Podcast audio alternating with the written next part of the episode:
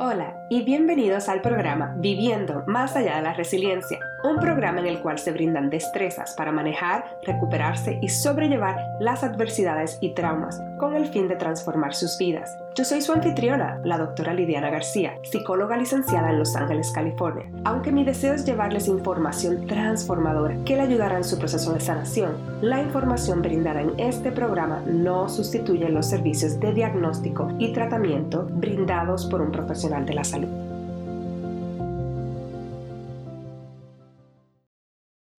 Hola a todos y a todas, bienvenido a otro episodio de Viviendo más allá de la resiliencia.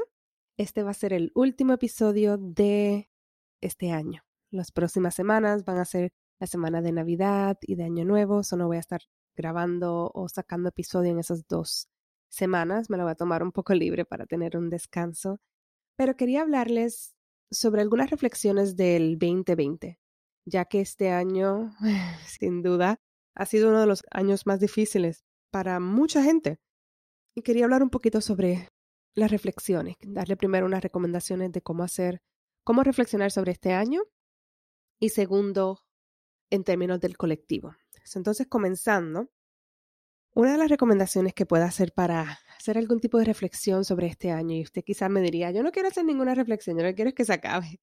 Muchas veces es bueno poder reflexionar sobre lo que pasamos y ver si podemos, si hay algunas lecciones que podemos aprender para no repetirlas, ¿verdad? Pero si usted está escuchando esto y está pasando por el momento de una pérdida, está en el medio de la tragedia implicada por el 2020 o por otra cosa, y no se encuentra en ese momento, esa capacidad mental de pensar cómo puedo reflexionar sobre cuáles son las lecciones, pues quizás este no es el episodio para usted y lo entiendo, cada etapa tiene su lugar y cuando estamos sufriendo es importante no presionarnos y no resistirnos a sentir las cosas, porque mientras más lo resistimos, más eso persiste, más eso continúa en nuestra vida. So, si estamos en una etapa de duelo, pues quedarnos en una etapa de duelo hasta que podamos salir de ahí. Para las personas que están como con un poquito de capacidad mental de explorar cuáles son las lecciones de este año, les invito a que primero busquen si tienen una agenda, un calendario y vayan viendo o que piensen, hagan un recorrido de enero, febrero, cada mes de este año, qué pasaron en esos meses y cómo se sintieron, qué pasó, y luego de eso entonces ver qué lección le vino a dar esa situación en su vida y qué usted quiere aprender o de esas lecciones, cuáles usted quiere escoger para aplicar, para cambiarlos en su vida en el presente o en el futuro ya que muchas veces aprendemos o reconocemos una lección, pero no necesariamente la aplicamos y luego la seguimos explorando y experimentando una y otra vez, una y otra vez. Así que esa sería la primera parte que les recomendaría, cómo usted sentarse, ver, reflexionar sobre la lección y luego ver cómo lo puede aplicar, qué cambios tiene que hacer en su vida, qué cosas tienen que dejar para poder aplicar esa lección. Entonces, en términos del colectivo, hablando un poquito de lo que pasamos en general, algo bien interesante de este año es que yo siento que es una de las primeras veces que nos tocó a nivel mundial. Em, pensar que una persona de Australia, una persona de América del Sur, una persona de Rusia y una persona de Alaska, todos fueron de cierta manera tocadas por el coronavirus, ya sea porque en donde viven hubo muchos casos o porque su país tomó unas medidas para cerrar el país o porque hicieron cuarentenas y no pudieron ir a trabajar o porque le dio a uno de ustedes o a sus familiares. Así que en general pienso que es una de las primeras veces que a nivel mundial, como lo de la guerra mundial, fuimos impactados todos y todos tuvimos ese, ese periodo de, de pausar y fuimos forzados, dependiendo de si en su país o no cuarentena, fuimos forzados a pausar y a quedarnos como en las casas y no salir. Y eso fue muy difícil para muchas personas. Para mí fue bien difícil porque me cambió todos los planes del parto, no todos los planes del parto, pero planes de ayuda que iba a tener en el parto y en el posparto. Eso se me limitó porque las personas que venían eran fuera de aquí, no podían venir. Y de igual manera, entonces luego para pedir ayuda, tener una dula posparto o lo que sea, era un poquito con ese miedo, ese riesgo de voy a traer a una persona a la casa y aunque tenga mascarilla o todo, como quiera, e, era como, en vez de ser algo como relajado, era algo un poco estresante. Entonces, todas esas cosas que pasaron en su vida, que pues mi hijo no pudo regresar a la escuela, tenerlo en la casa, el verano, así, todas esas cosas que pasaron en su vida que usted pueda pensar, todos esos cambios y cómo fuimos forzados como a pausar, como colectivo. Y eso es algo que yo creo que no ha pasado en un gran tiempo. Y trajo muchas situaciones como, era como lastimar esa llaga, esa herida de poder pausar. Mucha gente no estaba acostumbrada a pausar y este episodio que lo que lo hago en español lo estoy haciendo un poquito diferente del de inglés porque voy a hablar un poquito más de esto. Es algo que veo mucho en la cultura latina, que pues aquí viviendo en Los Ángeles, muchos de los latinos, hispanos, latinex, diferentes nombres y sé que cada uno tiene, pero en general, el nombre que quieran escoger. Las personas que vienen de los países de Latinoamérica, que llegan acá, muchas veces son personas que son bien trabajadores, persistentes, luchadores. Y eso es algo bien interesante porque, de cierta manera, es necesario para poder sobrevivir aquí, para poder ser y lograr cosas y no vivir en pobreza y no vivir en muchas cosas, igual que el proceso de asimilación que mucha gente critica, de que los niños no le enseñaron español, todo fue parte de un proceso de sobrevivencia. Ellos lo están haciendo lo mejor que ellos pensaban que podían hacer. Pero en general somos grupos y comunidades que no estamos acostumbrados a tomarnos un brequecito, a descansar, a simplemente no hacer nada. Hay muchos memes de cómo las mamás latinas en las mañanas, los sábados, los domingos, despertaban a uno bien temprano con música, hay que limpiar, o siempre estábamos haciendo algo. Y algo que es bien común que veo en mi cliente Latinex es que no, cuando se, la única manera que descansan es cuando se enferman. Eso de pensar, me voy a sentar aquí a echarme para atrás y a subir las piernas sin hacer nada, como algo bien europeo, es bien raro para nuestra cultura. Y traigo esto porque en general mucha gente se vio, y esto es un anglicismo, pero triggereado por ese momento en el que tuvieron que pausar, que no podían ir a trabajar, que perdieron los trabajos, que no se sabía qué iba a pasar en el mundo. Y eso fue muy difícil.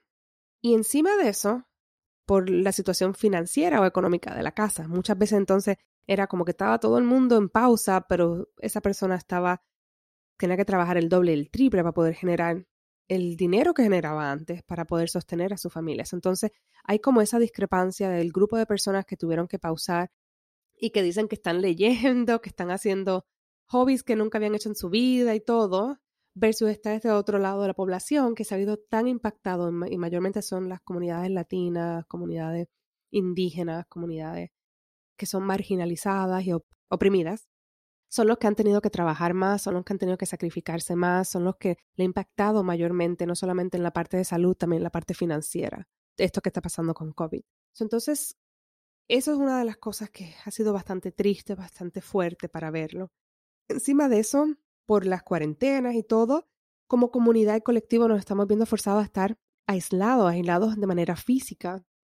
Y yo sé que existen FaceTime, texto, pero llega un punto que como todo se convirtió por online, la gente está cansada y cuando llevan todo el día en Zoom o en FaceTime o en Google Meet, llega a cierta hora que tú no quieres saber de la computadora, ni quieres ver una pantalla, ni quieres hacer nada de eso.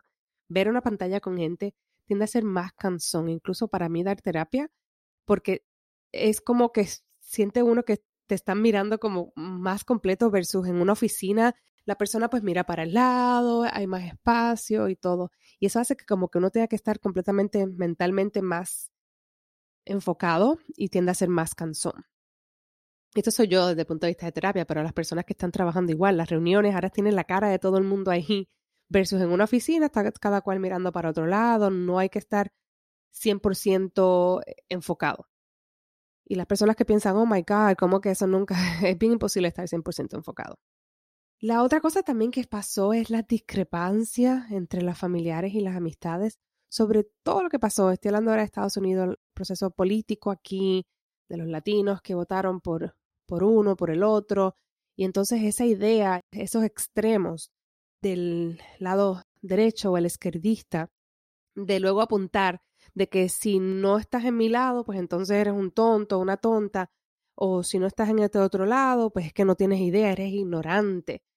Y eso era como tan rampante ver por social media, específicamente en Facebook, todos los memes haciendo burla a la gente que pensaba diferente.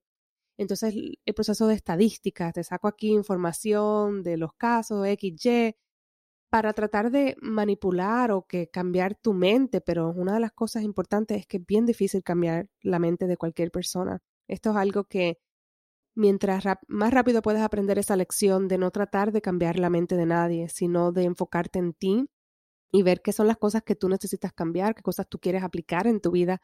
Pero el depender tu felicidad en que otra persona piense de cierta manera es como la receta para, para la tristeza, para el dolor, para, para la ansiedad, porque estás poniendo lo que decimos el locus de control en la otra persona de esa otra persona de cierta manera controla tus emociones. Así que es algo para considerar. La otra cosa es todo lo que pasó con el racismo, con la, los sistemas de opresión. Y esto es algo bien interesante porque mucha gente se fue por el, digo, el viaje de hablar sobre cómo ¿Cómo tratar de como que decir, no hablemos tanto de esto para que no se llame la atención de eso, porque eso hace que, las personas que son oprimidas se sientan más oprimidas? Y mira, al final del día, si yo soy franca y honesta, yo pienso que, que eso es un tipo de realidad que solamente la persona oprimida puede reflexionar y tomar la acción. ¿A qué me refiero? Si yo estoy diciendo que estoy siendo oprimida en un trabajo y me siguen diciendo, no, eso tú lo estás diciendo, eso te está afectando al tú decirlo, me están desvalidando mi punto de vista. Y al desvalidarse mi punto de vista, lo que pasa es que yo me siento que no me están escuchando. Y eso me hace sentir peor. Versus, ya se me validó, ya lo, lo vi como que es algo que pasa, y entonces ya yo lo trabajo, entonces ahora trabajo como esa es parte internalizada. Pero esto es algo de un journey, de un camino individual de cada persona, no de otra persona venir a decirte, no, no hables de eso porque eso hace que se sientan más oprimidos. Y algo que me dolió mucho de ver esto es que la mayoría de las personas que se iban con ese mensaje no eran las, las comunidades, como le llaman, de color o marginalizadas, eran las personas que gozan de la supremacía blanca entonces esa parte fue la que también me chocaba mucho, um, pero en general es un, de nuevo, como digo, un journey personal de cómo las comunidades marginalizadas hay un punto de poder hacer labor de justicia social, pero a la misma vez no depender de su felicidad, de que la otra persona te reconozca o, o haga un cambio, porque de nuevo eso es como una receta de dolor. Esto no es para decir entonces, de nuevo, yo no, no es como que blanco-negro, no es para entonces decir, bueno, pues no hago nada. Es simplemente puedes seguir haciendo tu labor de justicia social. Y aquí es donde está ese hilo de cómo se aplica, pero entonces a la misma vez, aunque hagas esa labor de justicia social, no depender de lo que la otra persona piense de ti o haga de ti, porque eso puede hacer un daño grandemente en cómo te sientes.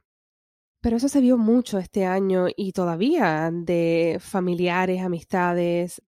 Y a mí eso puede ser un episodio completo, pero en general ha sido un proceso bastante complicado de todo eso. Y también estamos hablando entonces de los problemas financieros, los problemas a raíz de no poder trabajar, a raíz de no poder hacer sus labores, su negocio, los planes de negocio, como los míos se fueron por la volata. Pero esas son algunas cosas que yo pienso como colectivo pasamos juntos. Ahora la pregunta es, ¿qué hacemos? ¿Cuál es el próximo paso? Uno de los próximos pasos que les recomiendo y les invito es que reflexionen qué cosas no les está sirviendo, qué cosas no les conviene quedarse, qué pensamientos, qué mm, formas de pensar, qué mm, hábitos que estaba haciendo amistades, relaciones, trabajo, lo que sea. Hacer como, este es un momento, un buen año para hacer una limpieza de todas las cosas que ya están viejas y que no les tienen más uso en su vida. Y al usted hacer eso, usted puede luego pensar, ¿qué otras cosas usted quiere atraer en su vida? Y puede basarse en la reflexión que haya hecho inicialmente sobre las lecciones que aprendió, lecciones que ha aprendido anteriormente, pero enfocarse por lo menos en una a tres cosas que usted quiere como tener el enfoque para traer en su vida y cambiarlo. Y luego entonces hacer un plan, ya sea buscar los recursos que sean necesarios para poder aplicar esa lección, esa cosa que usted quiere traer a su vida, educarse sobre el tema, verificar, por ejemplo, en social media las cuentas que sigue, que sean favorables o que vayan acorde con esto que usted está pensando.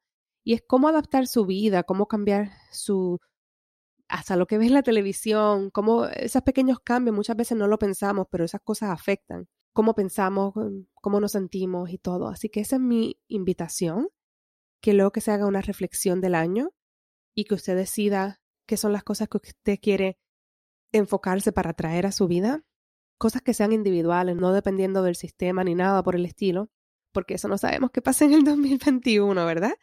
Pero esas cosas que usted vaya que quiera traer a su vida, que entonces busque la manera de que se pregunte cómo puedo aplicar esto, cómo puedo empezar a cambiar de esta manera y cuáles van a ser los marcadores para yo poder saber que estoy cambiando y que voy progresando en esta área.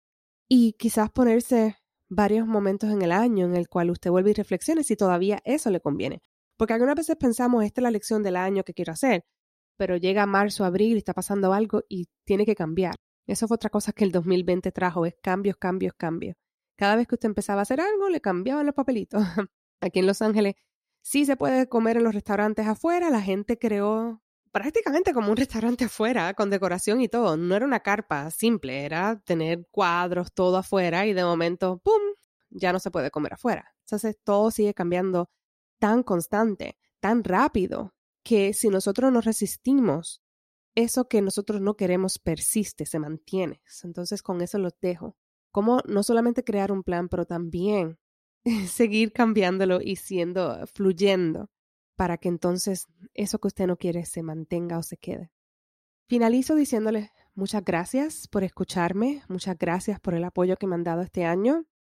Esto para mí el podcast ha sido una de mis bendiciones, algo que me ha ayudado mucho a mí a enfocarme a algo que me gozo mucho poder hablar aquí por el micrófono. Así que muchas gracias por darme esta oportunidad.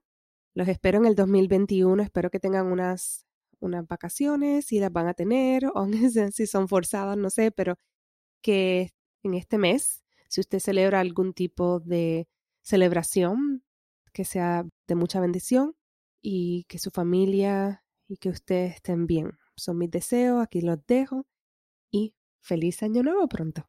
Bye. Gracias por escuchar el podcast Viviendo más allá de la resiliencia. Qué bueno es saber que están por aquí y espero que continúen en esta travesía y nos vemos en el próximo episodio. Si te gustó mucho este episodio, por favor recuerda darle like, review it y que lo compartas con tus amistades y familiares. Hasta la próxima.